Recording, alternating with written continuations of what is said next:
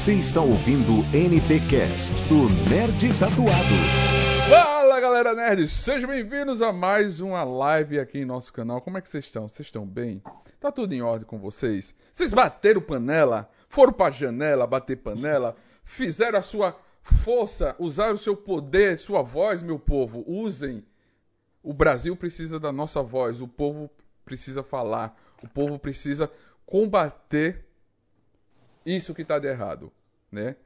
Vocês estão vendo aí tudo que acontece. Nós somos apaixonados por vídeos, por cinema. Mais uma vez aqui uma live maravilhosa. Hoje estamos com Augusto Madeira. Seja bem-vindo, Augusto.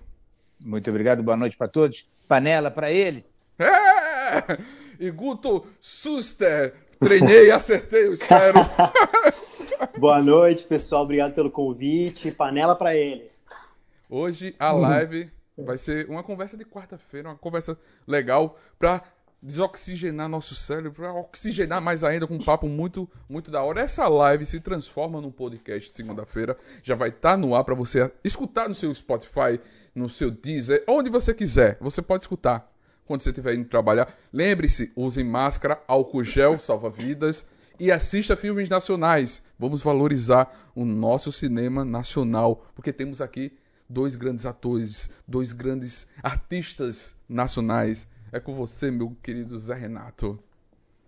Valeu, Faustino. Boa noite, pessoal. Vocês estão chegando aí. Vamos dar like e compartilhar o link aí nos grupos para a galera nas redes sociais. Se inscreva no nosso canal se você não é inscrito ainda. Depois passe lá nas nossas redes sociais. Tem as redes sociais também do, dos nossos convidados, está aparecendo o um cardzinho aí na tela para vocês seguirem o Guto e o Augusto também. Tá? E passe o nosso site, tem notícias diárias sobre séries, filmes, tá? priorizando sempre a cultura nacional e vamos lá. Além de acumular belos trabalhos em um currículo invejável em todas as áreas de atuação, Augusto Madeira estará na próxima novela inédita da Rede Globo no horário das seis, nos tempos do Imperador e prepara o lançamento de 12, sim, eu disse 12 projetos para esse ano ainda, sendo Uau. cinco deles só agora em junho. Já o ator e músico de mão cheia Guto Suster foi um dos protagonistas da série Descontros da Sony Latin América, com o personagem Lucas, participou do filme Mulheres Alteradas, onde Augusto também estava no elenco, foi destaque na série O Escolhido da Netflix e vencedor do prêmio de melhor ator no Rima Festival pela bela interpretação no longa Caminho.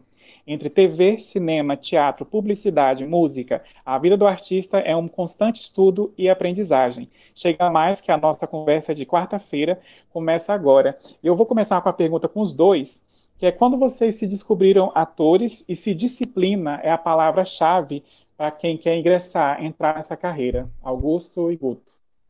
Quem quiser Cara, começar, fica à vontade. Vai, Augusto, por favor.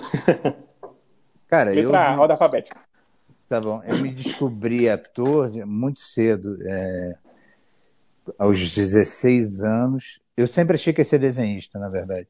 Eu tinha um vizinho que é um grande desenhista, que é, é chargista de jornal desde sempre, e eu tinha facilidade com traço, e eu achava que ia ser. Aí eu lembro que eu, quando eu estava no, no segundo grau, você podia escolher se fazia teatro, desenho ou artesanato. Aí eu falei que eu vou fazer desenho, porque é minha praia, vou fazer desenho. Porra, e o pessoal voltava da aula de teatro louco, pirando.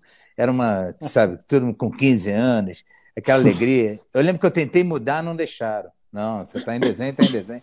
E era uma turma chatíssima, umas tiazinhas, uns negócios e tal. Mas comecei a fazer teatro por conta de umas amigas, de um curso que era dado pelo Roberto Tempo pelo Rony Vilela, no Planetário da Gávea, no Rio.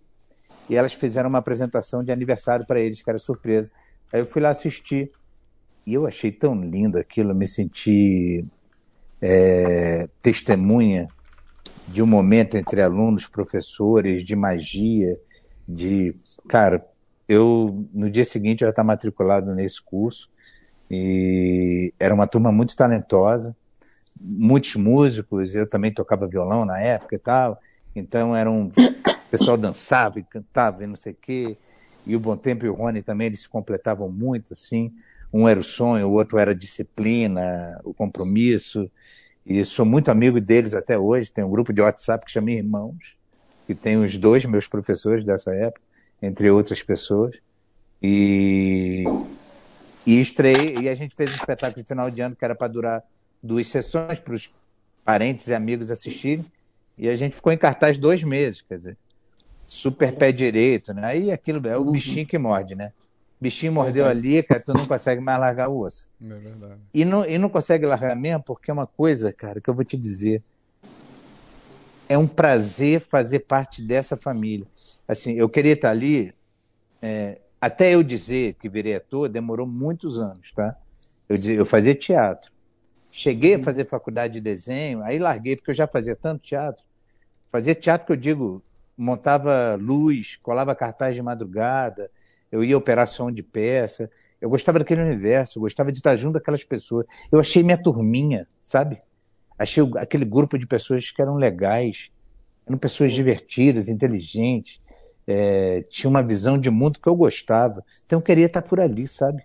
O mundo era menos terraplanista, sabe? É, e, é, e ali fui ficando.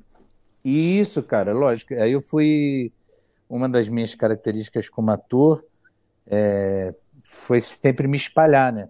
No teatro, é, eu fiz parte de algumas companhias, não consegui me fixar em uma, é, mas pela curiosidade do outro, o que, que o outro ali está fazendo, aonde vai, e fiz teatro escola, e fiz teatro empresa, e fiz telegrama ao vivo, e fiz, viajei o Brasil, passei por todos os festivais de teatro do Brasil, alguns, muitos fora do Brasil, que é difícil viajar com teatro para fora do Brasil, mas eu fui a muitos lugares fora do Brasil, fui aos Estados Unidos, fui a Portugal, fui a França, fui a Porto Rico, fui a Uruguai, fui a Colômbia, fui, sabe? Então, assim, é um lugar. E dali, eu sempre ali conheci uns amigos da UF, comecei a fazer uns curta-metragem ali de uma galera que hoje já está aí fazendo muito, produzindo muita coisa, mas era a única faculdade de cinema do Brasil que sobreviveu ao, à ditadura, né? Que era muito mal equipada, mas tinha um pensamento ali uma resistência. E eu dei sorte de ter uns amigos que estavam estudando lá e eu comecei a fazer uns filminhos lá. E eu dei sorte de fazer um dos últimos filmes da Lei Sarney.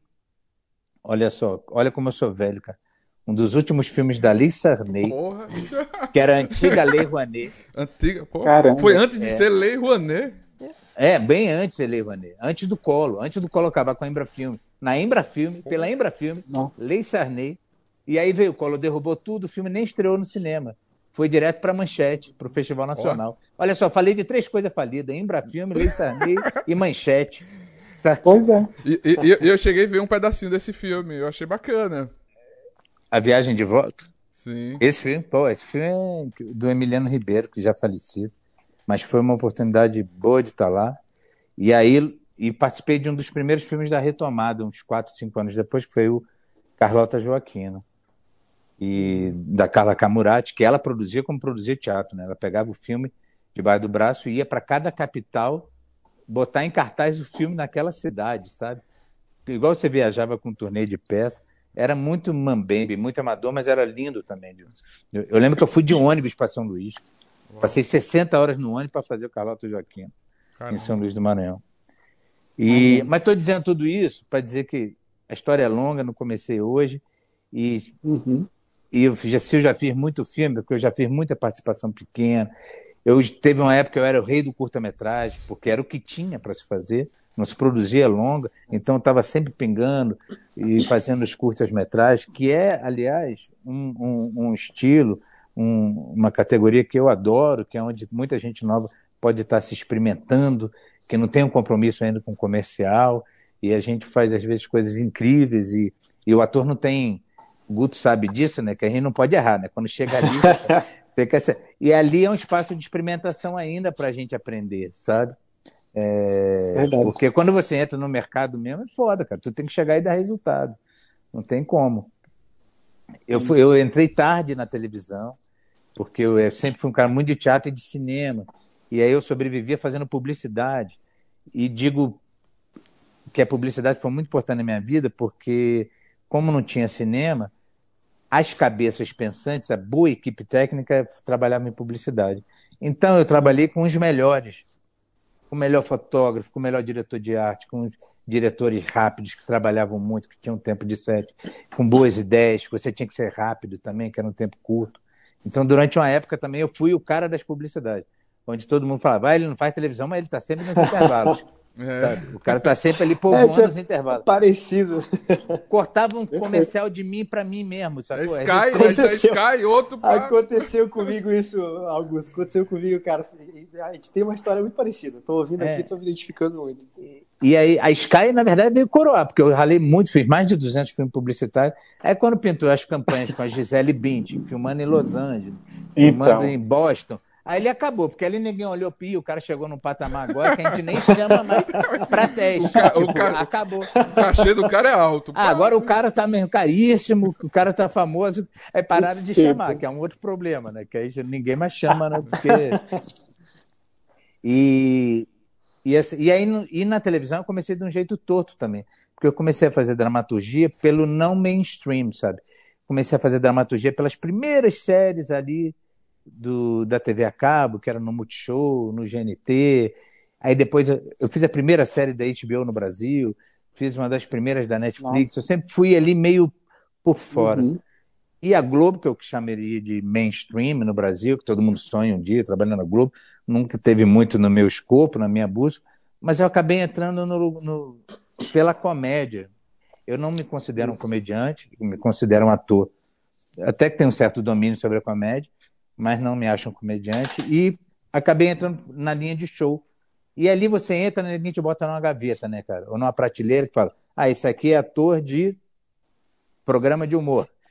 E é difícil quebrar com isso. Eu lembro que eu tive que sair, falar: não, não quero mais fazer, passar um tempo fora para voltar e, e poder fazer um Ilha de Ferro, poder fazer é, os experientes, poder fazer agora nos tempos do Imperador, que é a minha primeira novela já velha de guerra, mas é uma novela que tem uhum. muito cara de cinema, né? Porque tá ali o Nossa, Celton total. que me ligou. O Celton Mello me ligou, pô, depois de 20 anos vou voltar a fazer uma. E é uma novela épica, uma novela cheia de.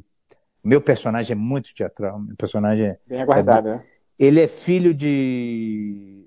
do personagem que era da Ingrid. Da Ingrid, que era uma atriz portuguesa. Então ele foi criado hum, nas coxias. Novo Mundo. É, então. Novo Mundo, né? Meu personagem né? era criança no Novo Mundo, que era um mudinho lá. Aí ele Sim. cresce, sonha em fazer um cassino, aí eu construo um cassino, Nossa, viro outros é personagens, abro os baús e, e, é bem louco, assim, tô me divertindo Genial. muito. Não é nada Genial. natural. Quando você pensa, ah, foi fazer novela, você pensa, foi fazer uma coisa naturalista, meio ali. Não, não é nada disso, cara. tô indo para um outro universo. A viagem no Capitão é... Tornado, sabe? E não é à toa, né, alguns que estão segurando bastante, claro, tem a questão da pandemia, mas assim, igual saiu uma notícia de ontem para hoje, que vai, e por causa em alguns sites que são, que são confiáveis na área, que vai ser reprisada além do tempo antes, no caso de nos tempos do imperador. Então, eles estão segurando para que venha ser realmente um grande lançamento. A gente espera que vai ser realmente, porque é uma novela bem diferenciada que vai é. ter no horário das seis, né? Que faz um tempo no horário das seis não tem uma coisa tão boa como vai ser. Né? Sim, só para dar uma informação, eu não sei se essa nota é uma nota de 500 reais, porque essa notinha aí talvez seja falsa. eu porque eu recebi essa notinha, fui checar com o produtor da novela e ele falou: por enquanto seguimos com estreia em agosto. É ah, lógico que nós estamos à mercê da pandemia, né? Então, assim, uma novela, a gente ia estrear, sei lá, com dois meses de frente. Hoje em dia a gente tem oito meses de frente, mas a gente não se sente seguro de botar no ar uma coisa que de repente a gente vai ter que parar a gravação de novo, se vem uma terceira onda, ou se. A gente está numa crise sanitária fodida né, nesse país que a gente está. Então é um risco muito grande você botar uma coisa no ar e ter que interromper de novo, sabe? Mas a meta, por enquanto, é estrear em agosto. Uhum. Sabe? Bom, Pô, falei pra caralho. Mas Não, só tá para dizer que assim, que me espalhei, que fui fazer Uma locução, aula. que fui fazer é, toda a sua, fui dirigir espetáculo, fui, fui, gosto disso. Eu gosto de, estar tá nesse burburinho e eu gosto de dar entrevista. Eu gosto de falar aqui com gente que pensa, eu gosto de fazer Perfeito. podcast, eu gosto dessas, sabe? Eu gosto de estar no meio dessa muvuca aqui desse tumulto. que bom. E a gente agradece por isso. isso... Guto, aí no caso, assim, já, já que o, o, Augusto falou da questão de como ele iniciou, e você falou que é bem parecido, a, no caso, o início de vocês, então você, você responde, no caso, a, a, segunda parte, que é a questão assim, você acha que disciplina é o que é necessário hoje em dia, a palavra-chave para quem quer iniciar nessa carreira, ainda mais você que está nessa atual geração aí no caso de atores, para quem quer ingressar, disciplina é a palavra-chave inicial, carro-chefe, na sua opinião? Disciplina, eu acho que disciplina para tudo, assim, ela é, ela é muito bem-vinda, mas eu não sou um cara, eu, falando por mim, assim, eu não sou um cara que eu sou o cara mais disciplinado do mundo. Uhum. Eu, é, é, engraçado porque, assim, é, eu acho que cada pessoa deve, deve lidar de alguma forma com a sua disciplina, com o seu schedule, né, com o seu calendário, como é que vai, vai fazer suas coisas, como é que vai fazer seu, como é que vai ser o seu dia e tal. Mas eu conheço muitos atores e atrizes, amigos e amigas que são muito disciplinados assim mesmo, que tipo, galera que sabe que está sempre fazendo curso aqui ali, fazendo, sempre envolvido. Eu, no meu caso, assim, eu, eu sempre fui, eu comecei na arte muito intuitivamente. E depois eu fui, uh, fui pegando as informações que eu, que eu queria, fui estudando, entrei, fiz curso. Então eu comecei de uma forma, assim como eu comecei, quando como eu, como eu comecei no, no teatro e na e, na, e pra, atuando, eu comecei na música. Eu comecei por mim, assim, indo descobrindo as coisas, e depois eu fui me aperfeiçoando e fazendo as coisas. Mas eu acho que sim, disciplina é importante pra caramba. Tem que ter, uhum. porque senão. Uh, ainda mais, eu acho que o Augusto falou uma coisa interessante, que a gente está à mercê da pandemia, né? E a, essa é a verdade, essa é a nossa realidade. E eu acho que nesse momento pandêmico, uh, nada usual e completamente novo que a gente está passando, se a gente não desenvolver as nossas disciplinas para se manter em atividade, principalmente porque a nossa vida é uma instabilidade completa, a gente não sabe o dia de amanhã, então a gente tem que fazer umas paradas. Ou eu, ou eu vou criar, ou eu vou escrever, ou eu vou produzir uma coisa que eu estou com vontade. Isso tudo envolve a sua disciplina interna, né, pessoal. É, talvez o importante de dizer, Zé, sobre isso, para quem está começando, quem está querendo começar, Sim. que é o seguinte: o glamour é 0,5% do nosso universo. Isso que as pessoas acham, o tapete vermelho, as entrevistas, os prêmios, o, o, o dinheiro sobrando na conta, tudo isso aí, gente, é uma coisa muito rara que de vez acontece. Mas a vida real, o dia a dia, é, tem muito disso, da disciplina, da entrega, de não ter, da instabilidade, de não ter dinheiro, não tem, sabe? E aí planta um negócio que, é, que agora aí acabou, fudeu, aí aquele, a, aquela política estatal de incentivo ao cinema ou às artes, ao teatro, aí muda o governo, o cara derruba tudo, o cara corta, e, e aí e mesmo ali, às vezes, e às vezes é muito cruel com a gente, porque a gente, pensa só, nós não somos produtores. Podemos até ser, não estamos. Então a gente depende de alguém que produza para a gente poder trabalhar, correto? E aí uhum. essa pessoa vai escolher um elenco a determinado momento. Pode ser o produtor de casting, junto com o diretor, o roteirista. Aí eles vão pensar nos nomes. Você tem que dar sorte do seu nome estar tá passando na cabeça dele nesse momento não só passando na cabeça dele, passando na cabeça de todos eles. E de todos eles, simultaneamente, falarem: opa, esse cara é legal, será que ele tem agenda? Vamos falar com ele? Será que ele é muito caro? Será que ele aceita o nosso cachê? Agora, se tem 10 pessoas falando assim, esse cara é legal, se tem uma pessoa falando assim, hum, não sei, esse cara chega atrasado e peida fedido. Aí, meu irmão, basta uma pessoa falar isso e acabou. É Ou seja, é a, a sua carreira, as suas oportunidades estão é, ali no limiar, sabe, da navalha, muito tênue, sabe? E você conquistar esse lugar de estar na cabeça das pessoas é muito difícil, leva muito tempo, sabe? Por isso que tem muitas uhum. pessoas que a, que a história é se produzir, são pessoas autodidatas, são pessoas que vão. Se gente, mesmo o Paulo Gustavo que nos deixou. Paulo Gustavo era um cara que se produzia. A Mônica Martelli é uma pessoa que se produzia. Eu lembro da Mônica Martelli fazendo é, Os Homens São de Marte, é para lá que eu vou chegar numa boate gay, subir num balcão, fazer um minuto da peça para avisar, estou em cartaz na Cândido Mendes, e virar para mim Olha. depois e falar, Gugu, é a última chance que eu estou me dando. Se não der certo, eu desisto e nunca mais faço. Caramba. E virou o que virou. Uma peça de sucesso, um filme, uma série e outras, né? Mas ali, no fio da navalha. Esse fio da navalha é, é, é o a, a linha tênue, né? Muito, muita gente. E também, como você falou, Augusto, é, a gente. É, pessoas produzindo. Eu tenho amigos meus que estão esperando há dois anos sair dinheiro de edital para produzir um doc, um curta. Eu, eu participei do, da Audi Blanc fazendo um, um, um videoclipe, mas é difícil. Não é fácil você conseguir esse incentivo agora que o governo está totalmente desgovernado. Não, não, temos um governo. A cultura foi de incentivo foi deixada para lá, né? Isso também está dificultando muito até a produção de, de curtas, de longas. Muita gente não está produzindo também. Tá, tá difícil. Cara, e é um momento, é um momento que é, é muito complexo porque mexe não só com as vidas práticas e, e financeira de, de, de, a cabeça de todo mundo, eu estava vendo um desabafo da, da Regina Casé, uh, até o, o, Augusto falou quando, quando a questão do, do, do, logo depois do Paulo Gustavo tendo, tendo nos deixado, ela, ela fez um desabafo, ela publicou, cara, aquilo ali, você olha e fala assim, putz, velho, olha, olha onde a gente está como país, né? Olha onde que chegou, porque a, a, gente já tem como artista que passar por tudo isso, por todas essas questões que já vem né, lutando ao decorrer de todos os anos, é, instabilidade emocional, financeira, de todas as ordens, e ainda tem que passar por todas essas crises ainda de, enfim, um governo que joga contra a cultura. É porque joga contra, nós somos inimigos declarados.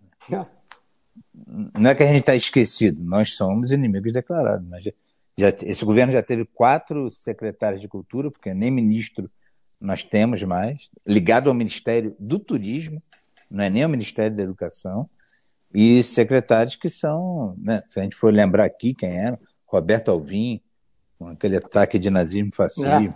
depois Regina Duarte, de Doidivanas, e esse menino agora, pelo amor de Deus, é. da onde saiu? Parece que a gente está falando daquela galera da quinta série B que ficava no fundão da sala, que tinha raiva do pessoal que conseguia aprender alguma coisa, construir alguma coisa, aquela pessoa que não se encaixava em nenhum grupo e ficava lá torcendo para tudo dar errado.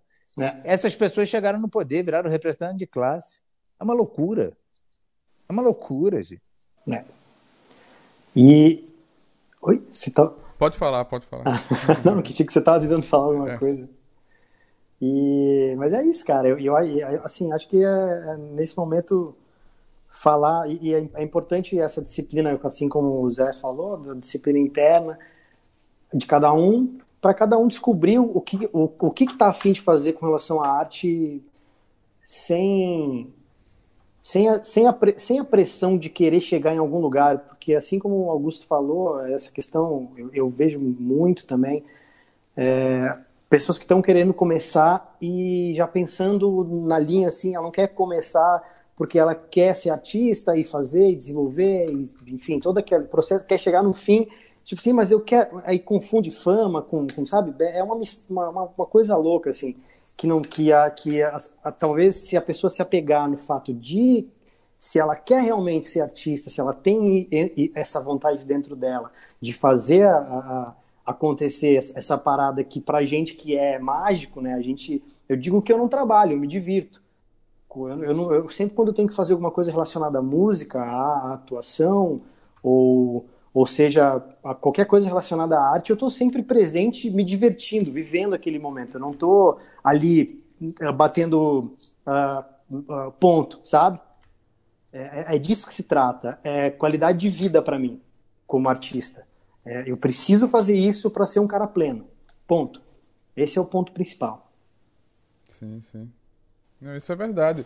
E, e, e, a dedicação que vocês têm, o amor, a gente vê na, nas telas, no, nos trabalhos, na sua música, tudo, porque vocês mostram o, o amor, a dedicação. É, a gente falou uma vez aqui sobre a, alguns filmes que tem atores que você vai ver é o mesmo ator, você sabe que é aquele mesmo ator. Vocês não, vocês mudam, vocês se caracterizam diferente. Cada atuação é diferente, né? Eu tava vendo o, o, o, o dirigindo com o Jacaré Banguela do Augusto e vendo a história dele, que é grande, né? E você vê a atuação é totalmente diferente, cada personagem é diferente, cada. Não é a mesma coisa, você também. É, é, é, é isso que o ator, verdadeiro ator, o cara não tá. Vocês estão fazendo porque vocês amam né? Porque vocês gostam. Vocês se dedicam, vocês têm uma disciplina, como falou, vocês estudam, pe é, pesquisam o personagem, pesquisam tudo e vocês fazem de coração o que vocês fazem. Isso é, é incrível. Eu acho que é fazer com amor, assim, basicamente, cara. Eu acho que, por exemplo, até com o Augusto, me corrija se eu estiver errado. Se a gente recebe um pedido de, ah, faz um, agora é self-tape, né? Porque antes eram, os testes eram presenciais, agora é self-tape. Então recebe o pedido, pô, tem um personagem que você pode fazer um self-tape para, cara, ali já, já é um processo de, de pesquisa. Eu, eu gosto de pesquisar, eu quero saber o que está acontecendo ali. Todo o processo que envolve é prazeroso. Já é prazeroso desde o começo entendeu? Independente se vai dar alguma coisa ou não. Cara, eu vou te falar um negócio sobre self-tape que é muito engraçado. que é isso, você, você, você dá um boi para não entrar numa briga e dá uma boiada para não sair. É um pouco isso. Eu odeio fazer self-tape. Tipo, não quero fazer, mas se é para fazer, cara, vou fazer direito, sei lá. É, exato. Sabe? Esses. Eu, eu não tenho agente no Brasil, mas como eu fiz dois trabalhos em Portugal, três seguidos assim, eu falei, opa, já tenho alguma coisa, uma estradinha lá em Portugal. Aí arrumei um, um amigo ator, falou: Ah, fica aqui. Eu entrei lá, me agenciei lá.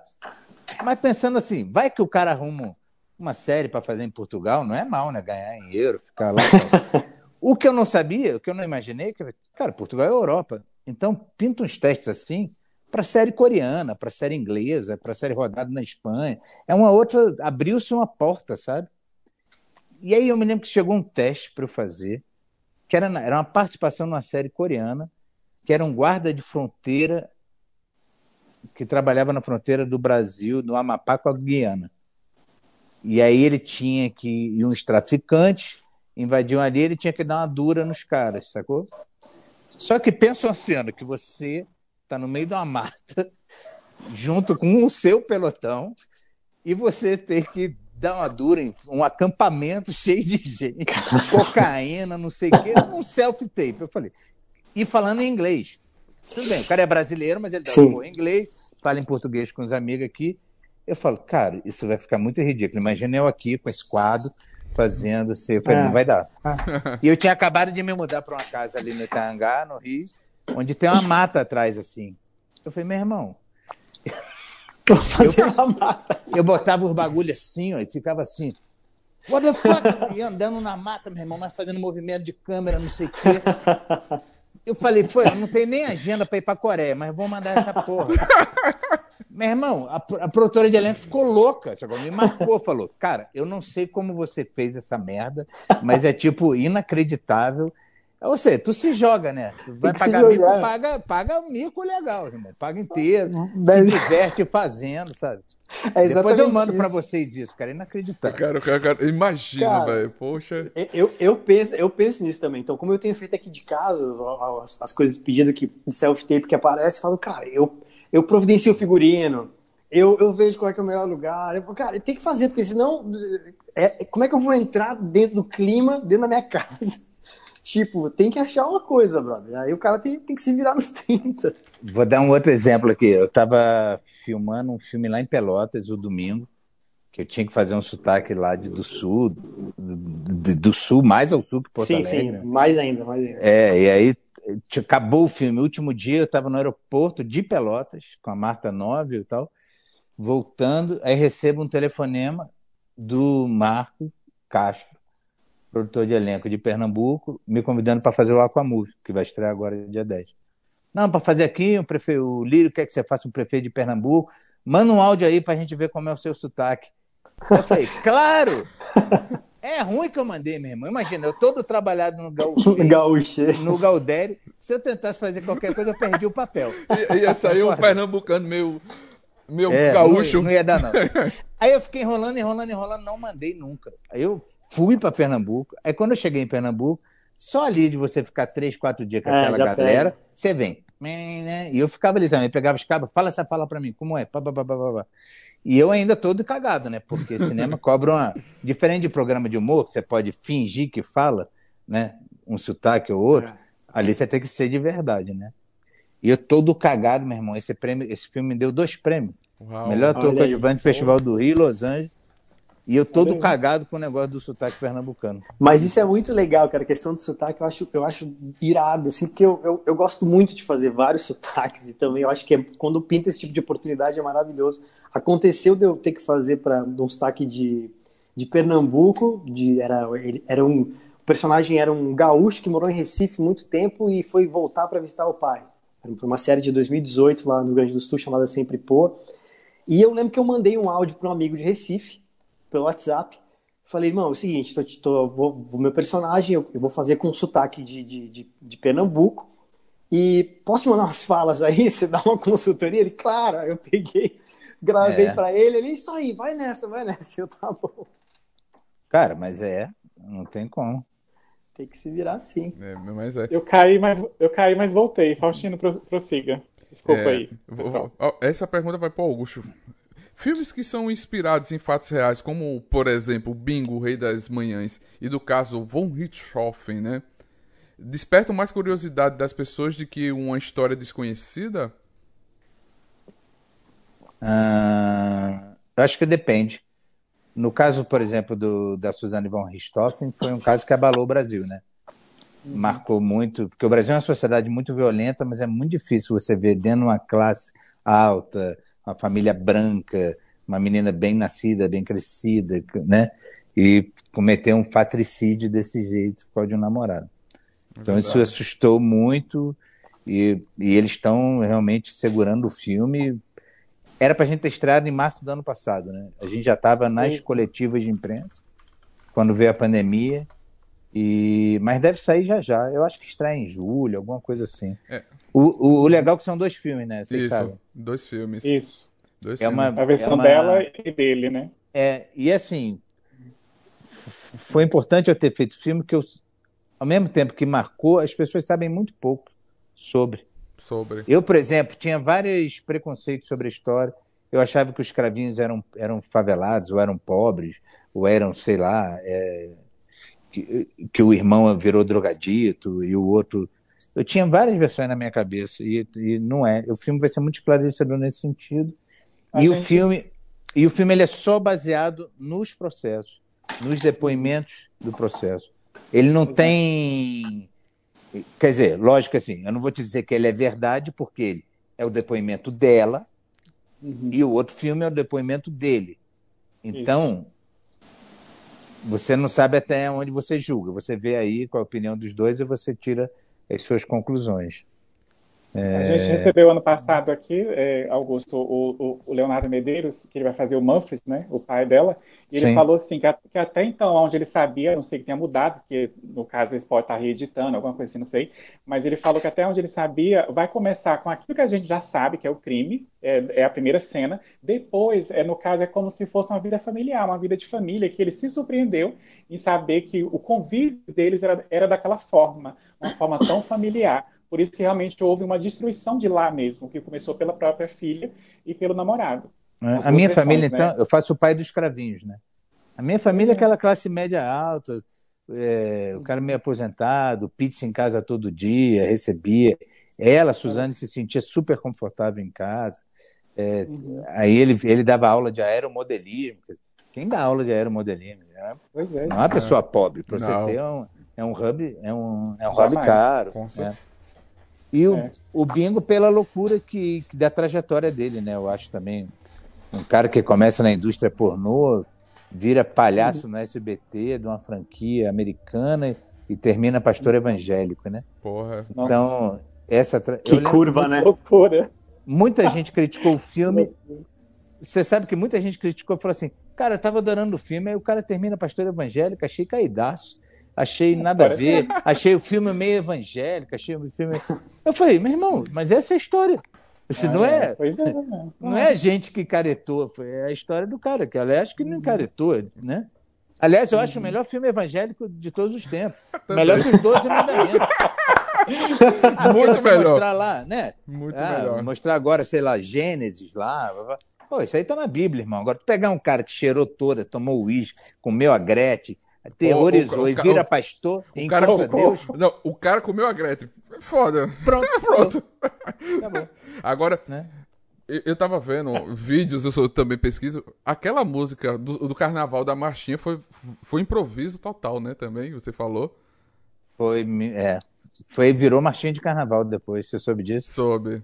Porra. Eu vou te contar um pouquinho da história, assim, é muito rápido, tá, Guto, pra não... Porque é Não, legal essa história. vai embora. O, o Daniel Rezende, ele é um grande montador, ele se consagrou como um montador, ele foi indicado ao Oscar de melhor montagem com 20 anos de idade, cara, tipo um gênio, né?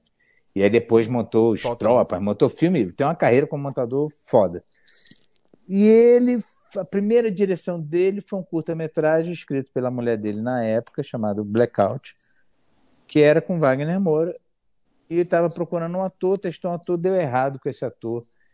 E aí chegaram no meu nome. E ele me ligou. Eu falei, eu fiz o Tropa. Falei, Quem é você no Tropa? Porque eu montei o filme, não sei quem é você. Eu faço aquele personagem pequenininho que é um médico ali. Ele falou, ah, então chega aí. Aí fomos fazer o, o, o curta. Era a primeira direção dele. Lógico que virou um plano de sequência, né? Um curta. Eu e Wagner. Ganhamos o melhor curta do Festival do Rio. Eu ganhei o Kikita em Gramado com esse curta. É, esse curta teve uma história super legal. E a gente ficou amigo, ficou meio cúmplice. Aí ele, o segundo trabalho dele como diretor foi era um trabalho, uma série para Record, mas era uma série tipo tráfico, cocaína, polícia, que era uma série com Millen chamado Chapa Quente ou Chapa Tá Esquentando, não lembro direito. E eu abri mão de fazer porque eu estava no processo do Nise, do filme, que é um filme que eu me orgulho muito de ter feito, que é Nise, o Coração da Loucura, que já rodou. Esse filme me levou a Moscou, me levou a Portugal e rodou o mundo inteiro. Então, assim, não me arrependo em nada de ter feito essa escolha. Porque também, né, nossa vida é feita de escolhas. A gente não consegue Exato. fazer tudo, então a gente tem que, naquele momento, ver o que, que te serve mais. Bom, mas a partir daí o Dani uma vez me encontrou e falou: então, eu tenho, eu tenho uma série argentina do Campanella que chama O Homem da Sua Vida, que eu quero que seja você, e tem um filme sobre o Bozo, que você tá, você e o Wagner vão fazer um blackoutão, sacou? Que é o filme do Bozo. Beleza. Aí ele falou, mandou aquele papo ali comendo um cone ali. E eu falei, beleza. Bom, rolou. Fizemos a série da HBO, O Homem da Sua Vida, meu primeiro protagonista. Devo a ele. 47, 70, sete diárias sem parar, 12 horas por dia. Uau. Filmando Nossa. em São Paulo com uma folga por semana. Aprendi pra caralho, foi, foi incrível. E pouco tempo depois veio o bingo. Só que teve o problema do Wagner, porque o Wagner estava entre, entre temporadas do Narcos e teve que engordar muito. Para fazer o bingo, ele teria que emagrecer, para depois engordar de novo. Ele tinha tido um problema na vista. E aí começaram a procura, né, para quem vai ser. Aí, como eu tinha acabado de fazer o Homem da Sua Vida, ficou todo mundo enchendo o saco do Dani. Porra, o Gugu é o bingo, o Gugu é o bingo. Mas ele não podia chegar para o Warner e falar, então, tô tirando o Wagner Moura, tô botando o Gugu. Entendeu? E eu entendo isso, sabe? Ele é meu amigo o suficiente para eu entender isso. Você não pode, né?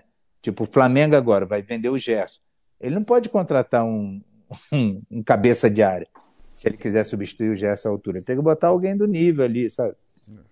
Do nível, pelo menos, de expectativa, de entrada no mercado Sim. alguma coisa assim. E eu lembro que foi nessa época até que eu entendi algumas coisas. Caralho, eu preciso eu preciso escolher melhor meus trabalhos, eu preciso marcar mais o meu nome, eu preciso ter uma entrada mais nesse lugar. Comecei a pensar minha carreira mais estrategicamente. Não sei se eu consegui realizar, mas pelo menos eu parei para pensar sobre isso. Uhum.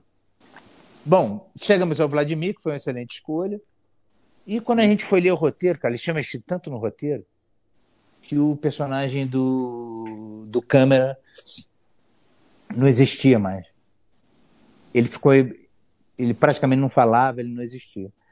Aí o Dani me ligou, pediu mil desculpas, estava arrasado, mas que, que a gente ia resolver isso. E me deu carta branca, sacou?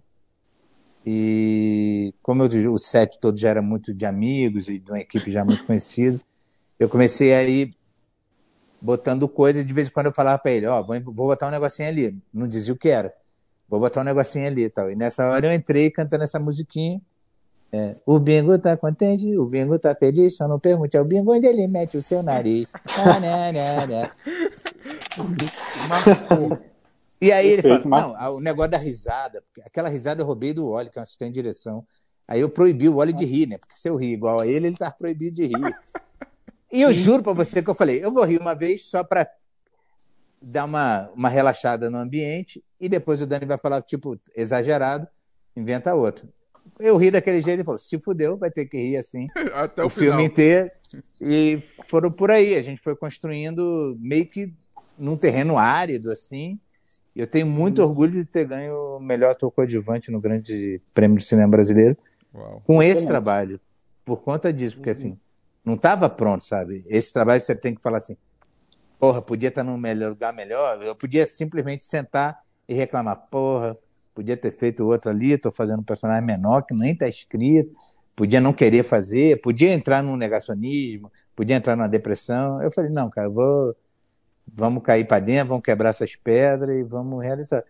Isso depois só vem para você, né? Só volta, né, cara? Se você verdade. O que, o que você entrega para o mundo volta para você. Então tem muito disso, assim, de ser um ator disponível no set, criativo. Isso também tem um limiar também ali, né? O Guto sabe o que eu estou falando, que é tem um limite para fazer isso, né? Você tem liberdade, mas você também tem responsabilidade. Sim. Porque você tem uma história maior para contar, você tem é, o, o que, que você precisa contar naquela cena. Não adianta ficar fazendo palhaçada com coisas que não, que não ajudem a fazer a história andar para frente, sabe? Então, você tem que ter esse tipo de inteligência para poder estar tá livre, estar tá brincando, mas ter essa disciplina, ter esse, esse compromisso. Perfeito. Eu quero dar um alô para o Rafael, que está aqui no chat, e o Gadiel também. Boa noite para vocês, aí bem-vindos. Eu quero fazer uma pergunta para o Guto agora, Guto. É, você já viveu alguma situação parecida com a do filme Todo Carnaval Tem Seu Fim, ou conhece alguém que passou por isso, que indiretamente te ajudou na preparação para esse trabalho?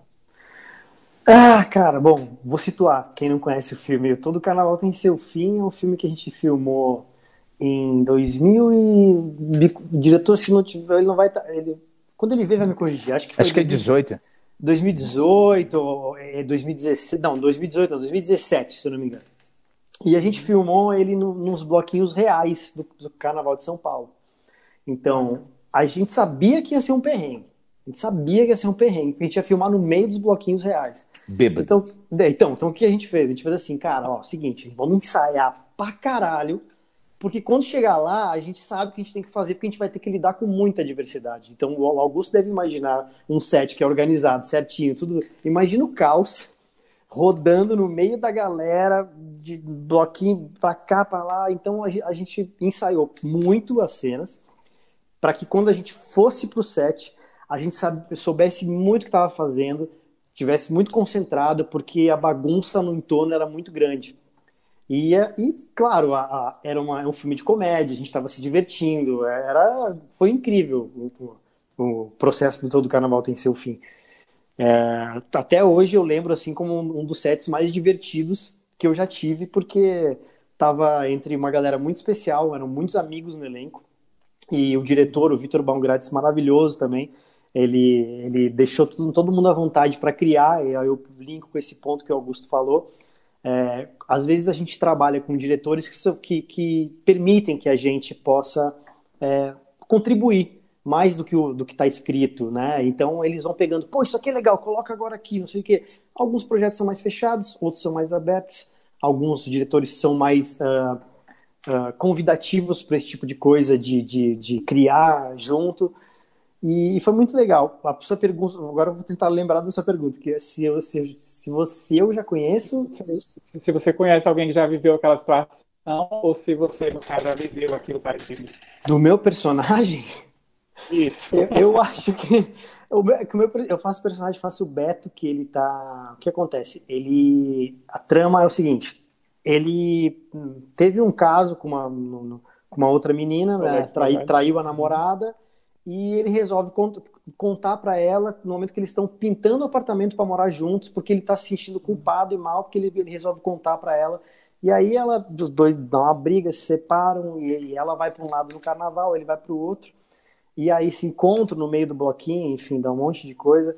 É, eu, particularmente, não passei por isso, mas eu devo conhecer já quem já passou por isso, porque a bagunça é grande, cara. Ainda mais se tratando de carnaval, não só nessa situação específica, mas é, tudo que envolve as situações do filme, tipo chegar no bloquinho, é, tá perdido os amigos, ou, ou tá, com pro, tá com problema, tá mal, tá deprê, encontra um que te convida para ir para outro lugar. É uma bagunça. O filme é, é, uma, é uma, uma bagunça maravilhosa.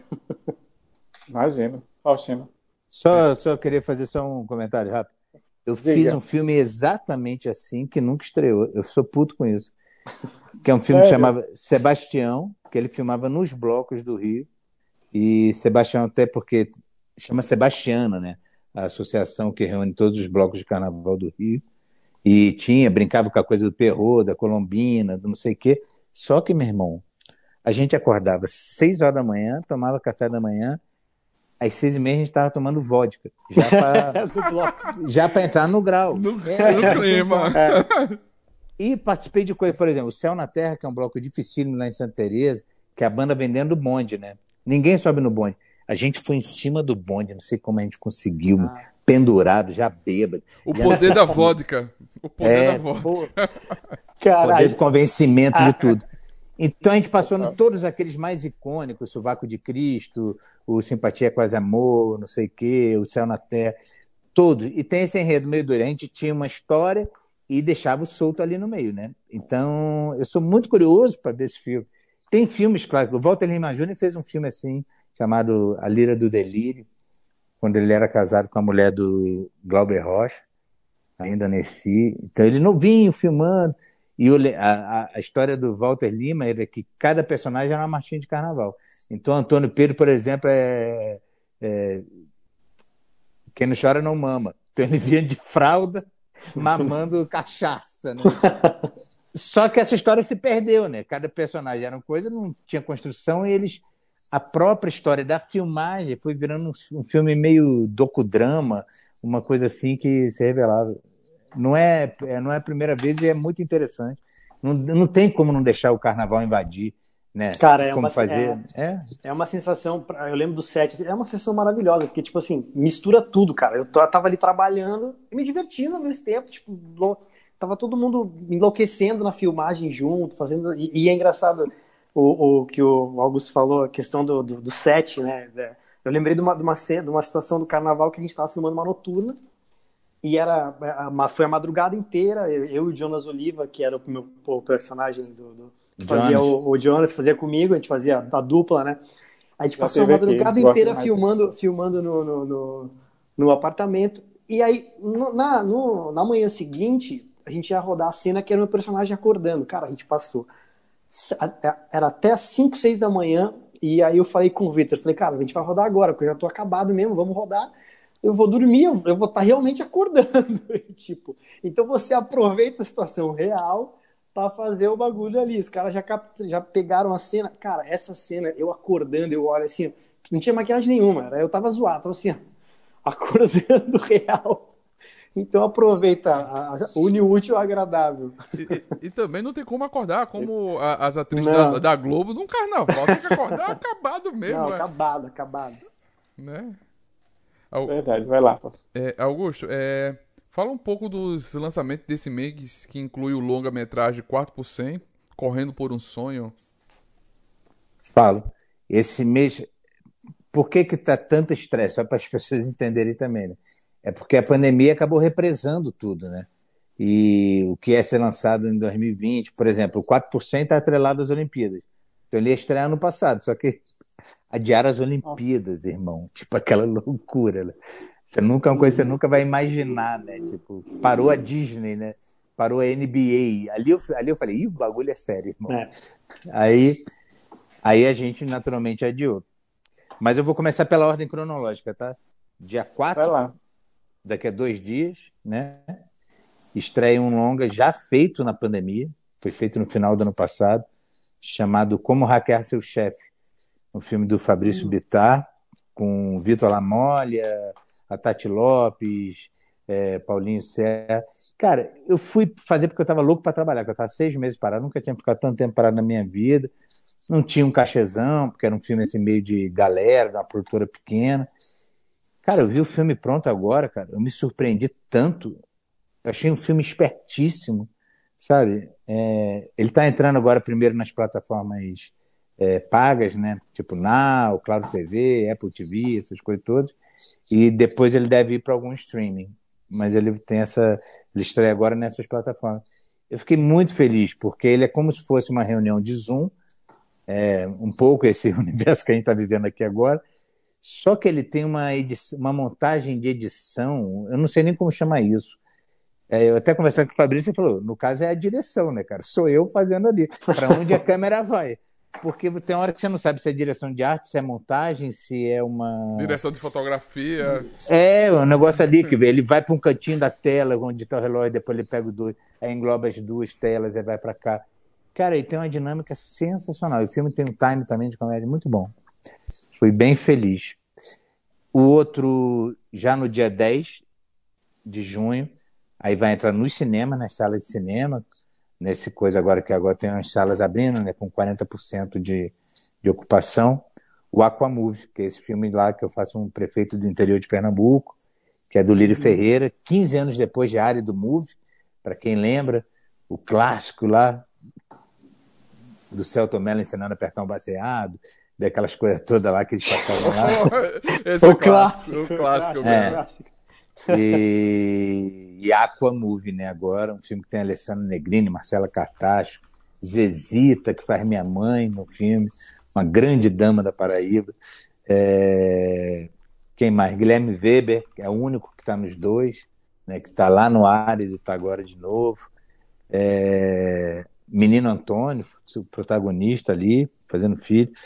Cara, é um filme bonito pra caralho, que é um filme que aborda Imagina. um pouco a questão das transposições do Rio São Francisco, como isso afeta lá, mas também um pouco para falar que o coronelismo ainda está vivo, que as questões indígenas. Parece que no, no, Nordeste não tem índio, mas tem muito. É, Aqui em Alagoas e... são, mais, são sete ou oito terras indígenas. Os funiôs são daí, não são? É, são. Eu sei por causa que Garrincha é descendente dos Funiô, isso. o jogador, é. que é daí. Eu lembro muito claro isso. Bom, aí vem Aquamove. Aí pula para o 4 por 100, que também estreia nas salas de cinema e que tem uma coisa legal. Falando um pouco do filme, é ele é baseado na história verídica sobre a equipe de revezamento no atletismo de 4 por 100. Uhum.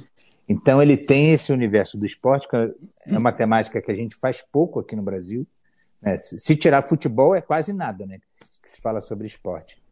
Ele é um filme muito bem realizado e é um filme que se passa no Japão, porque ele começa nas Olimpíadas do Rio e termina nas Olimpíadas de Tóquio. Ou seja, ele vai falar de alguma coisa que vai acontecer agora, daqui a um mês, sabe? E que pode acontecer, porque o Brasil tem duas equipes muito fortes no revezamento 4 por 100, tanto no masculino quanto no feminino. É, eu faço treinador.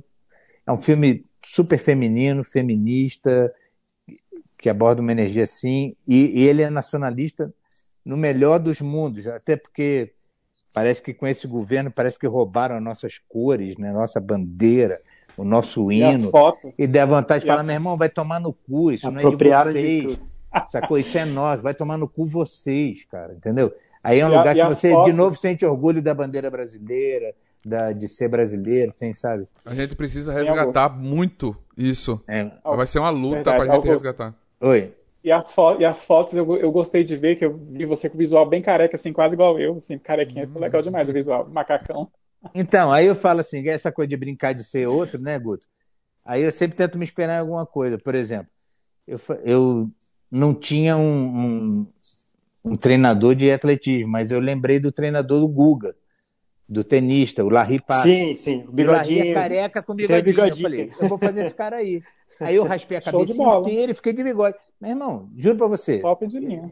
Tem mais cara de treinador do que esse é. aqui que eles falam, entendeu? Mas então, isso nessas é prazer, horas. Né? É. De e ser camaleônico. Gente... Poder fazer o que, o que tirar a barra. Eu tenho, eu tenho uma vontade muito, tipo, raspar a cabeça da gente, assim, sabe? Gilete Vai. mesmo para pegar um personagem e fazer assim completamente diferente do que eu sou. E eu, eu, eu acho isso do caramba. Mudar é, eu na novela agora estava com a barba imensa. Só que o meu personagem tem que virar outros dois personagens, um dos quais uma mulher.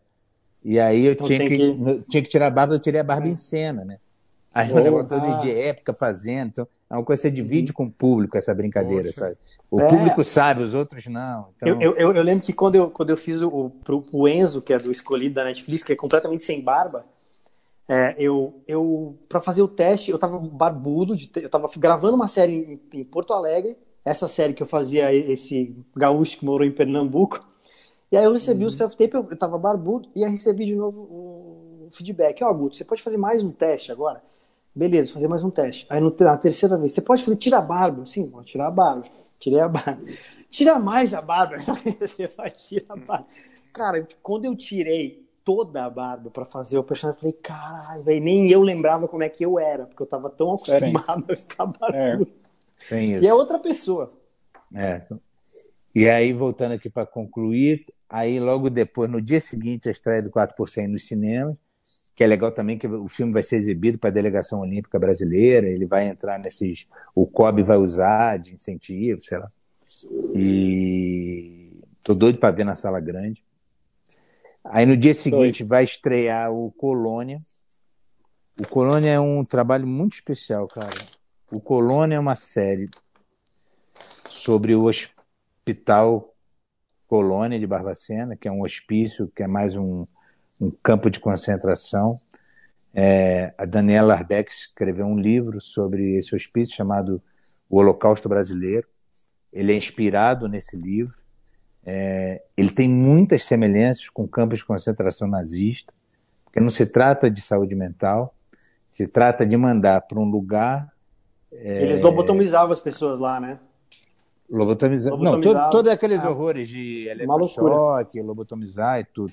Mas mais do que isso, ele mandava para lá todo mundo que. E ainda atravessou a ditadura militar, começou lá nos anos 30 e atravessou. Era um depósito de gente. Ah, não tem documento, manda para lá. Ah, é, mãe solteira, manda para lá. Ah, é, viado, manda para lá. Meu ah, Deus. é vagabunda, é de esquerda, é comunista, manda para lá. E vai mandando para lá. E você entra e não sai, irmão. Porque não tem psiquiatra, não tem diagnóstico. Tá melhorando, não tá vai te dopando e vai não sei o quê. teve uma hora que virou um comércio de, de cadáver para a Universidade de Medicina. Nossa, então eles ganhavam dinheiro vendendo cadáver. Então eles já botavam as pessoas para dormir ao relento, para morrer mesmo. E. Uhum. E o André Ristum, quando se abraçou nesse projeto, lá, primeiro, projeto para Canal Brasil, né? O orçamento muito pequeno, muito baixo. Então, quando eles chamaram a gente, foi quem estava muito afim de contar essa história. Então, Ana Kutna, Andréa Horta, Arlindo, Marrat, tem uma galera muito legal que foi fazer o projeto porque queria contar essa história. Eu lembro, assim, que a equipe era tão reduzida que tinha figurinista, mas não tinha camareiro. O maquiador foi lá um dia para dizer como era e a gente ia se maquiar. É, eu, ia, eu lembro que eu ia de metrô já, já de barba feita, cabelidinho, meu cabelo meio psicopata de enfermeiro do mal já dentro do metrô, para ninguém sentar do meu lado. a gente filmava num, num, negócio, num convento abandonado no Ipiranga, o prédio, e a parte rural filmou nos arredores de Campinas, como se fosse Barbacena. E como a série estreia agora, eles mandaram os links pra gente, né? E ele fez uma parceria com o Marco Dutra, que é aquele cara que faz sempre a parceria com a Juliana Rojas, do terror, do suspense. Não sei se vocês estão ligados quem é Marco Dutra. Não. É esse cara que tem essa pegada de terror brasileiro bem feito. Ele é a Juliana Rojas. E aí é uma série em preto e branco, são 10 episódios de meia hora. Opa. Vai estrear no Canal Brasil e na Globoplay simultaneamente. Opa, e massa. tem essa pegada meio Hitchcock, sacou, meu irmão? Do Eita. negócio que você entra num lugar que não consegue sair e esse tipo de luz, esse tipo de coisa, Cara, é uhum. sensacional. Vou... Muito bom ter feito e, e eu vou te dizer, e foi um trabalho muito preenchido de afeto. E isso imprime, brother. Isso que eu queria explicar aqui também. Às vezes você está na, na, grande indústria, fazendo um trabalho que tem 300 pessoas na equipe, que é legal, está usando drone, está usando grua, está usando. e é do caralho. Mas quando você Uhum. consegue fazer um trabalho pequeno, mas intenso, é visceral, cara, isso imprime tão forte quanto, sabe? A falta de dinheiro não tá lá, você não vê falta de dinheiro no produto, sabe? Você vê boas escolhas. Isso é o Imagina. Colônia. E o Colônia tá, conseguiu já um dinheiro, vai virar longa também.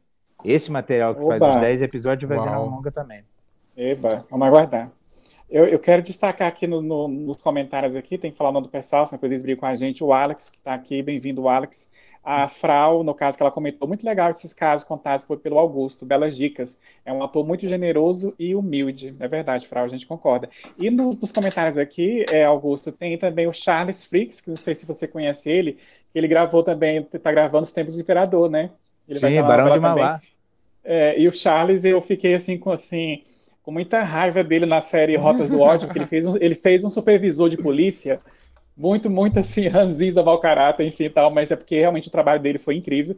E ele tá comentando aqui, ó, o Gugu está hilário e nos tempos do Imperador vai arrasar muito. Eu tenho certeza que o Charles também vai, porque pelas fotos que a gente vê eles postando nos stories, lá no feed, tá sendo muito legal. E o Charles já vai estar aqui com a gente nas próximas semanas, estou conversando com ele. Ele vai reservar um espaço aí pra gente em alguma, alguma quarta-feira próxima. Eu vou fazer a minha última pergunta individual pro, no caso pro Guto, para depois o Faustino vai escolher uma, uma última pros dois pra gente estar encerrando. Gente, nós passamos do horário, me desculpe, é que, o- é que o papo, que pena, é que o papo tá muito bom e a gente rendeu aqui, mas vamos tentar finalizar aqui antes das 10, tá bom? Beijo, Olha Charles. só. Valeu, Charles. Um abraço. Tá aqui comentando aqui. É, é, no caso, Guto, assim, você, a gente sabe que você é um músico, como eu falei no início, de mão cheia, né? O pessoal conhece muito Obrigado. os, os- os seus trabalhos aí, no caso, é, na publicidade, com os comerciais, como a gente tem visto, no caso, atualmente também. E, mas, assim, a a gente vê que esse, esse lado musical seu é muito forte. Você pôde mostrar isso na reta final de um projeto infanto-juvenil, que foi as Aventuras de Poliana.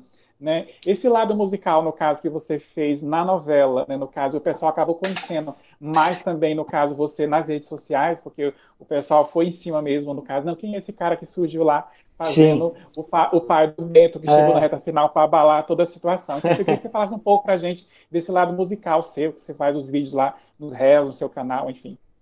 Então, a, a música sempre me ajudou. É, é engraçado, porque eu acho que tá tudo muito conectado, assim. A música sempre me salvou pessoalmente e me salvou na minha arte. Porque eu acabei fazendo trabalhos muito conectados com a música já também. E As Aventuras de Poliana foi um deles.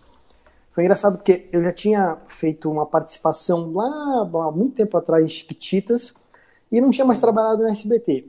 E, e aí me chamaram para fazer o teste para a próxima novela que ia substituir a Poliana. Para um personagem que ia substituir. Fui lá fazer e tal, fiz o teste. E ah, acabou que não rolou e a produtora, que era, que era ali, mandou mensagem, falou assim, olha, Guto, acho que para esse personagem ah, talvez não, não, não, não vá rolar, mas eu queria ver com você que tem esse aqui que eu, ah, talvez a gente queira te encaixar, que é um pai do, do vai ser o pai do, do, do, do, de um menino que tá todo mundo querendo saber quem que é o pai, que no caso era o Bento, né? E ele é um músico e tal, e aí vem a conexão, né? As coisas se juntam, então Uh, às vezes o cara, às vezes rola de pegar um papel por conta de ser músico e às vezes rola de fazer um papel e também ter uma coisa com música. É muito conectada a música para mim assim. Eu comecei muito cedo, comecei com 11 anos tocando. E, e aí rolou esse, esse negócio do, do, do, Cássio, que era o pai do Bento, e ele era um músico, mambembe, que viajava e enfim, uh, só que nessa na novela eu tocava violão e cantava. Então eles perguntavam: "Você canta?" Eu falei assim: "Olha, é o seguinte, eu canto, mas eu não sou vocalista. Eu, como músico, eu sou baterista. Mas eu sou, eu acabo sendo multi-instrumentista, porque eu toco violão, piano, eu toco tudo, que eu, não tudo assim, mas eu toco vários instrumentos, só que o meu instrumento base mesmo é a bateria. E acabou que, que rolou esse personagem uh, que tinha que cantar e tocar, eu tive que gravar as canções no estúdio, no Mosh, é, fui gra gravei três, três, quatro canções uh, cantando e tocando, e na novela eu tinha que fazer cena tocando e cantando, então era uma loucura. Uhum. Tipo, eu falei, cara, porque é um desafio, né? Por mais que você cante e toque na sua vida pessoal, quando a gente tá em cena, o Augusto tá, tá aí pra me, me, falar se eu, tô, se eu tô mentindo. É diferente, porque você tem uma dupla responsabilidade. É o personagem que tá ali fazendo o negócio. Sim. Não é você. Então foi muito legal, a experiência foi maravilhosa, assim, colhi bons frutos e boas amizades da, das aventuras de Poliana. Eu, eu já adoro. quero adiantar, eu já quero adiantar, desculpa, Augusto, assim, só para emendar no que o Guto falou, que nas próximas semanas a gente vai estar com o Davi aqui, já estou conversando com a mãe ah, dele. Ah, o Davi, o meu filho, foi meu é, filho, o Davizão é maravilhoso. Ele é um Exatamente. incrível. Eu já estou conversando com a Ju, a mãe dele, é. com um amor de pessoa. E ele, gente, o menino é uma febre, um fenômeno. Tem mais de um milhão de seguidores, no caso, no Instagram. E ele é um pianista. Ele, é, é não tem nem 15 anos ainda. Ele é um é... pianista. E ele é, no caso, o mentor dele é simplesmente o maestro José Carlos Martins, né? Meu Deus. Ele, ele, ele é o solista, ele, ele, é, ele é um solista, ele é o solista no piano. O Davi é impressionante. É. A, primeiro, queria só deixar um beijo para ele e para a família dele, porque eles são maravilhosos. Eles me acolheram muito quando eu cheguei no SBT. O Davi é uma, uma, uma, uma alma inexplicável. O moleque é, é, é um, um talento assim que você, você olha e fala, bicho, da onde veio? E, e, o pai dele, o, o Zé, é músico também. A família é maravilhosa, toda. Incrível, ah, massa. Queria é, falar, Fausto. Veio essa pergunta aqui pelas redes sociais para os dois. É, comerciais é, é uma boa vitrine midiática para ator e se vocês se identificam com mais com o gênero drama, ação ou comédia? Vai, Augusto é, comercial foi aquilo que eu falei no início, assim, né? Você tem a oportunidade. Não acho que seja arte, porque você está trabalhando a favor de um produto, de uma marca, você tem ali um cliente no pé, você tem um objetivo, né? O comercial tem o objetivo de vender mais, de alavancar uma marca e tal. Mas você pode fazer isso de uma forma incrível, inteligente, bem-humorada e tal, e aprender com isso e levar isso para sua vida. É, eu sou um ator mais identificado com a comédia, mas eu, de tanto tentar fugir disso, eu acabei fazendo tanto personagem barra pesada que eu acabei pesando a mão para outro lado. assassino, estuprador, é, é, a é, porra toda, né? Enfermeiro então, de hospício. Enfermeiro de hospício, essas coisas todas. Então, na verdade, eu gosto de ficar passeando, sabe? Vai para lá, vem para cá. Eu gosto de, de, eu gosto de me conhecer. O Guto vai entender o que eu vou falar, que é o seguinte: quanto mais a gente faz o que a gente não é, mais a gente aprende sobre a gente. Porque, na verdade, verdade. tudo é a gente. A gente não vai buscar fora, a gente vai buscar dentro. Cadê o assassino que mora dentro de mim? Aí eu vou lá, dou uma visitadinha, converso com ele. Como é que é isso, entendeu? Aí, como é, cadê aquele pedófilo que mora aqui dentro, que está ali, né, dormindo tal? Vou lá, dou uma acordadinha nele, vamos ali ver como é que é isso, em que sensações que mexe. Então a gente vai aprendendo muito sobre a gente e sobre aquilo que a gente quer ser ou não na vida. Mas se serve o personagem, por isso que eu digo, não dá para criticar personagem. Entendeu? Você, eu sempre vou defender os meus. Por isso você fala, pô, fulano, eu tinha vontade de te matar. Minha mãe viu um trabalho meu um dia qualquer, foi uma série que uhum. estreou ano passado, falou, porra, fiquei com medo de você, caralho. Que era um miliciano e tal. E eu fazendo ele super calmo, mas o bicho era ruim mesmo. E aí eu fiquei com raiva, de, com medo, com medo de você. Eu falei, pô, que bom, então deu certo, né? Fiz bem. É, então a gente vai por aí. É, e a publicidade é um caminho. Eu fiz muita publicidade, né, muita mesmo, assim. Né. Eu falei que a minha história é uhum. é parecida com a do Augusto, porque, tipo, eu, uh, o que me, me deu boom, assim, quando eu, quando eu cheguei em São Paulo foi muita publicidade. Então, a gente aprende também fazendo publicidade pra caramba, porque você vai, vai ter, você, você, tem que ser rápido, tem que resolver em, em 15 segundos, em 30 segundos. Então tem que ser pá. É, e, e, é, e, é, bom. É, e tem que ser bom de teste, né? E tem que é, ser bom de teste. Tem que pescar rápido e pensar assim: o que, que o cara quer dizer 15 segundos? Beleza, eu acho que é isso. Pá, e vai fazer. Cara, quem nunca fez teste é um negócio horrível. Você vai, entra é. numa sala, tem 30 atores, geralmente colegas seus, é. e só tem um papel, né? Uma vaga, né? Uma vaga. E aí, pô, é sempre meio constrangedor. Então, e quando sempre... não assistem o teste ainda, que às vezes tem, tem é, teste que, que o cara é faz, a galera assiste. E aí você começa a ficar bom nisso. Eu ficava bom nisso porque, na verdade, era um lugar onde eu encontrava meus amigos, achava divertidíssimo, chegava lá, me divertia fazendo. É. Eu acho que um pouco essa, esse astral levava eu ir para o final, né? E para ali para que eles chamam de edição final, até Sim. o cliente te escolher ou não. Mas é. E isso é bom, porque você aprende a, a a receber não. Porque as pessoas muito. também não estão preparadas para receber não, cara. Então, quando você faz muito teste, mesmo que você seja um cara que passe muito, você vai passar um a cada três, um a cada quatro. Então você vai receber três nãos, entendeu? Quatro nãos para um sim. Isso se você for tiver sucesso. Se você não tiver sucesso, é 20 não para um sim, sabe? E isso Ou... é uma coisa que isso, isso, é uma coisa que é muito muito boa de falar assim, porque para quem para quem está entrando, para quem está começando a fazer, é, é, essa informação mesmo, cara. É não para caramba. É não. É, é, é muito não para poucos sims e, e, desfrutar dos sims que aparecem e se divertir. E não tem medo de errar, cara. É. Vai, erra, erra de novo, erra melhor, sabe? E vai assim. Só, só, e... só esqueci de falar de uma das estreias de junho, vou falar muito rapidinho, tá? É uma ah. série policial chamada Os Ausentes. É, é uma série da Turner. Para quem não sabe o que é Turner, é, canais TNT, canais Max, canais Space. O problema é que a gente era para ter estreado.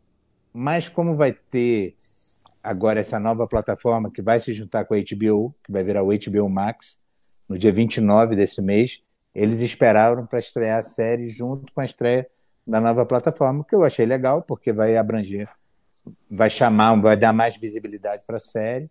É uma série com o Heron Cordeiro, com a Maria Flor, com a Indira Nascimento, com a Flávia Garrafa no elenco principal, e cada episódio, duas, três participações chiques no elenco, uma, uma série sobre pessoas desaparecidas, que é um tema Nossa, que parece pouco rico, mas é tipo, uhum. da margem para muito pano para manga, inclusive a, oh meu Deus do céu, que fez o filme do Carnaval contigo. A Toya Ferraz está lá. A Toya Ferraz. No episódio. Ah, Tem muita gente legal fazendo. Então, dia 29 de junho, junto com a plataforma HBO Max, os ausentes. Sensacional. Espetacular. Agora, Guto, no caso, você falou se você prefere drama, comédia, ação, que você se identifica mais? É, cara, eu, eu, eu comecei, eu, eu gosto muito da comédia, e eu, assim como Augusto, eu, como eu fiz muita comédia, assim, eu fui pro lado, agora eu quero fazer drama. Né? e a gente vai nesse lugar e vai conflitando. Eu amo fazer tudo, cara. Eu amo o que aparecer para mim, eu acho que é bem-vindo. Mas a comédia, ela tem um, um negocinho. Ela tem Legal, um né? lugarzinho especial no meu coração. É bacana.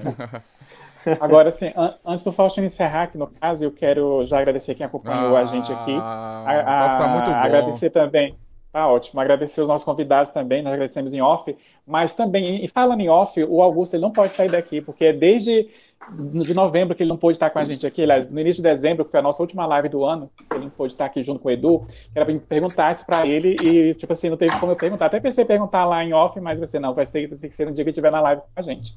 É, Augusto, com relação a Ninguém Tá Olhando da Netflix, a, a primeira temporada agradou o público, aquela coisa toda, e de repente fomos surpreendidos pelo cancelamento dela. Depois veio um tapa na cara, da, na, no caso, na dona Netflix, que foi o Emmy Internacional de Melhor Comédia.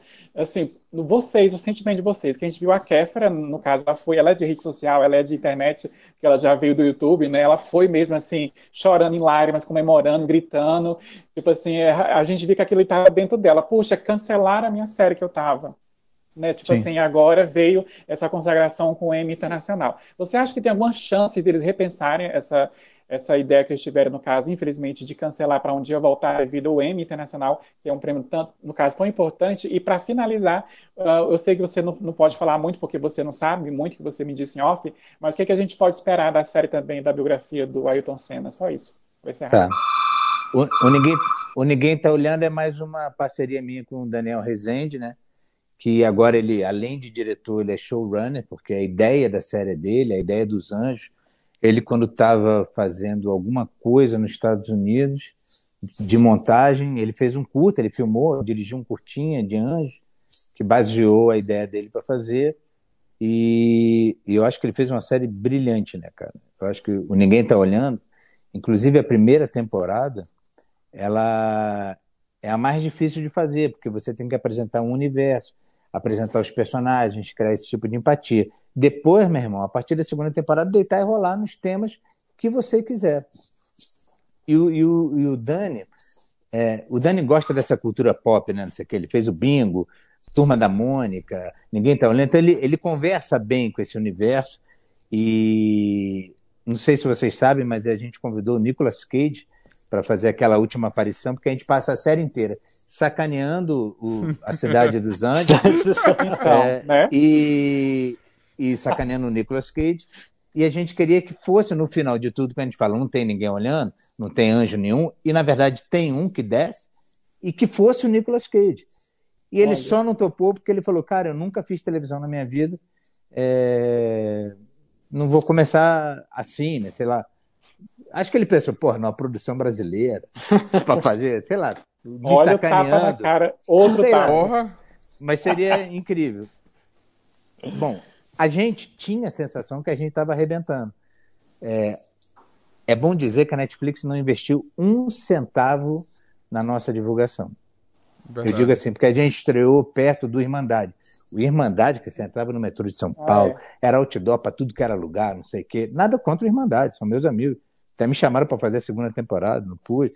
Torço para as produções brasileiras, irmãs e tal. Mas eles não investiram nada. Inclusive, o Dani teve altas ideias para levar para a Comic Con, eles barraram, não deram um centavo. E o Dani chegou na Comic Con cheio de pessoas vestido de ângelos, naturalmente, espontaneamente, entendeu? Quer dizer, o negócio veio pronto, não precisava fazer muito. E a gente tinha fãs na Turquia, fãs no Líbano, fãs na Coreia, fãs no Japão. Eu falei, pô, bombamos, cara, porque realmente comecei a receber seguidores de uns lugares assim que eu nem imaginava que chegasse e a cultura brasileira e blá, blá, blá, blá.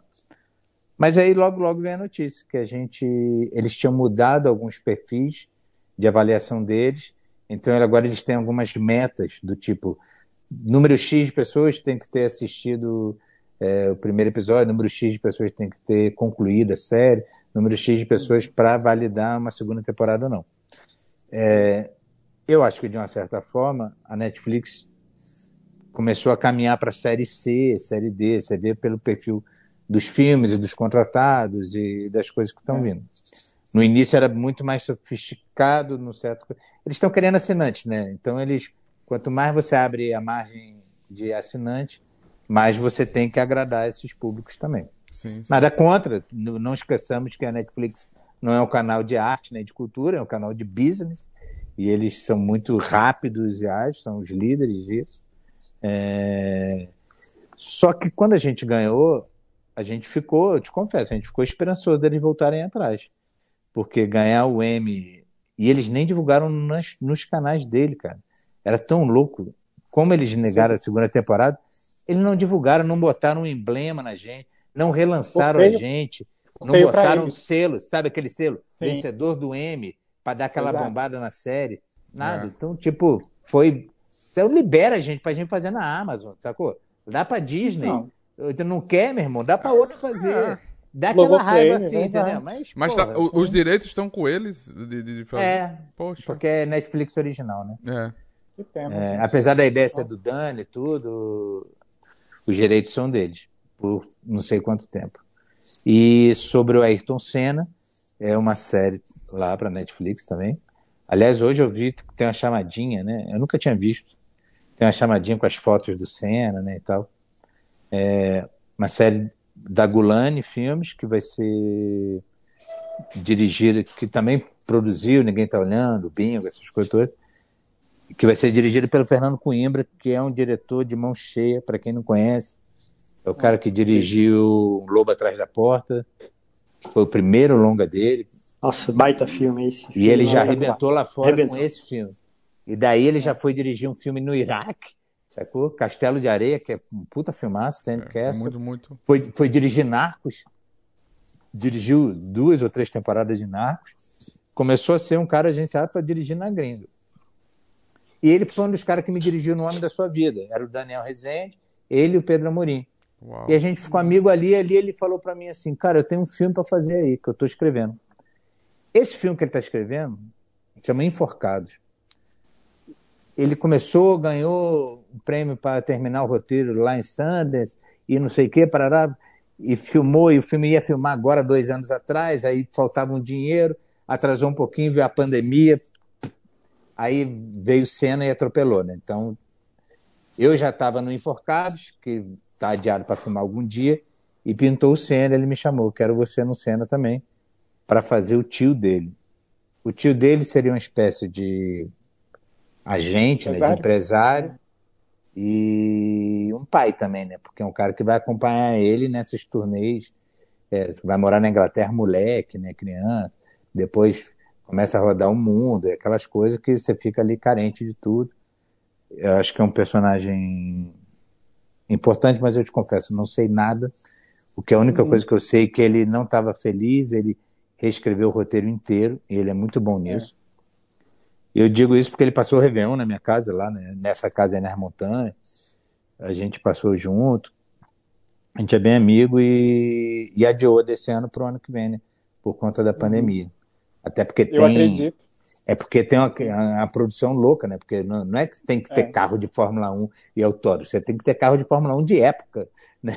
Coisas que não existem mais, é, que é uma outra. E... Se você vai hoje num box de Fórmula 1, parece é um negócio limpo, clean, computadores. Na época era graxa, macacão, porrada. É outro esquema, né, cara? Então... E, e quem é colecionador não vai emprestar fácil, né? Não mesmo.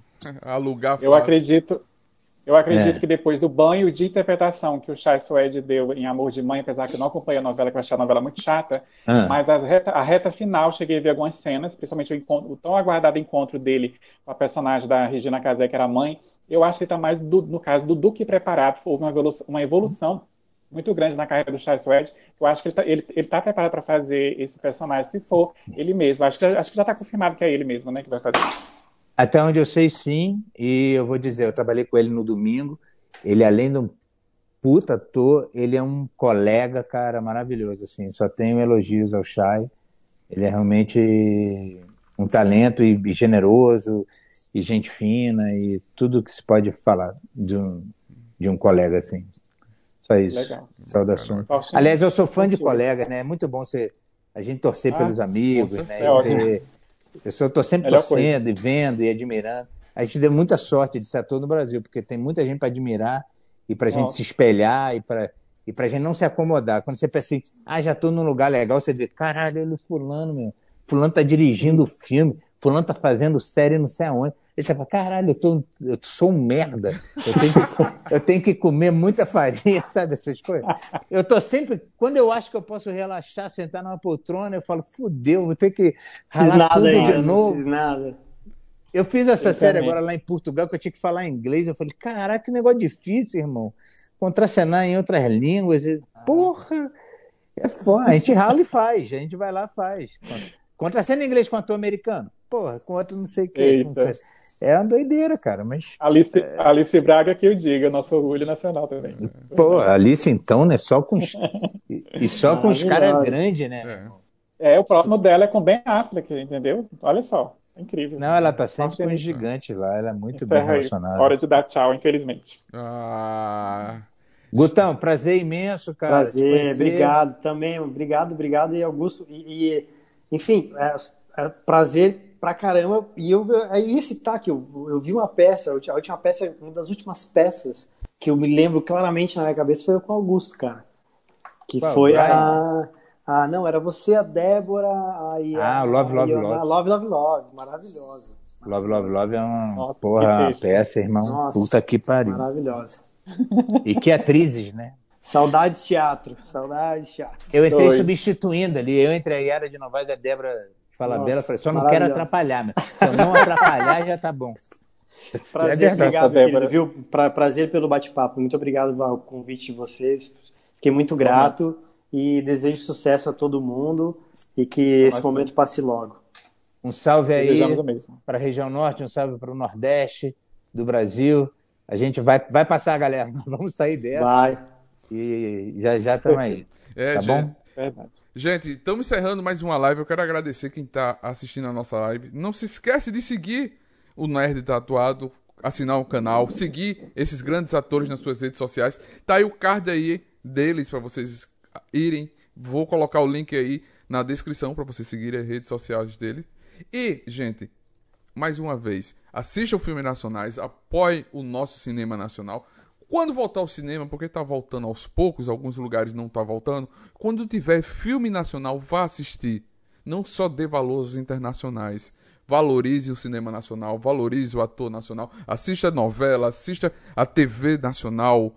Assista as séries que eles estão passando na Netflix, na Amazon. HBO. Max, HBO Max. Assistam, vamos valorizar, porque só eles sabem o, o- o sacrifício que faz os amor, o amor que eles fazem esse trabalho. Porque não é fácil. A gente vê o final, o produto final é maravilhoso, mas por trás tem uma equipe, tem um, anos de busca de sonho, busca de grana para produzir aquilo, não é fácil.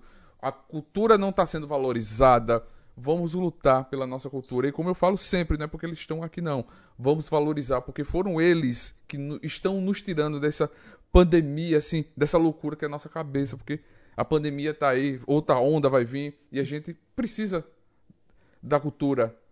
Do entretenimento, do da música, das séries, dos filmes, Sempre. do teatro online. teatro online, é uma coisa nova, né? É. Oba. É o que salva, faz bem pra alma, cara. A gente, a gente tá aí pra ver as pessoas ficarem bem, bem de cabeça emocional.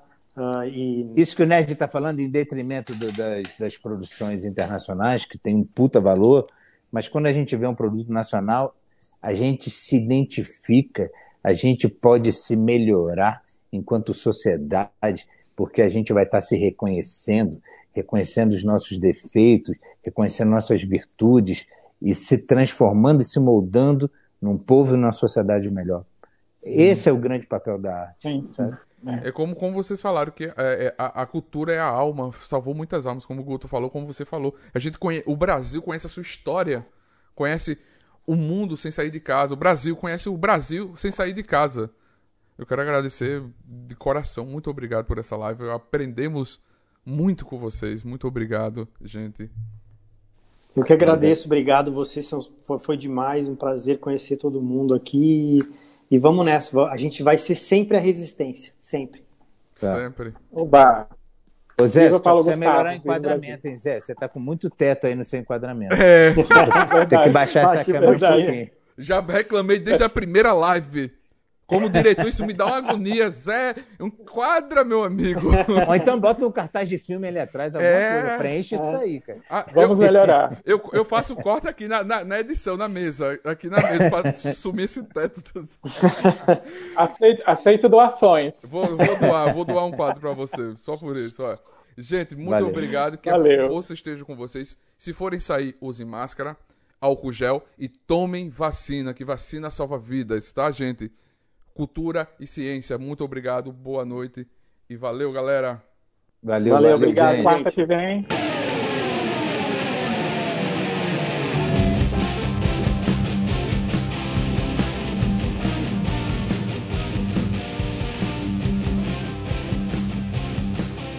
Você acabou de ouvir NTcast, o Nerd Tatuado.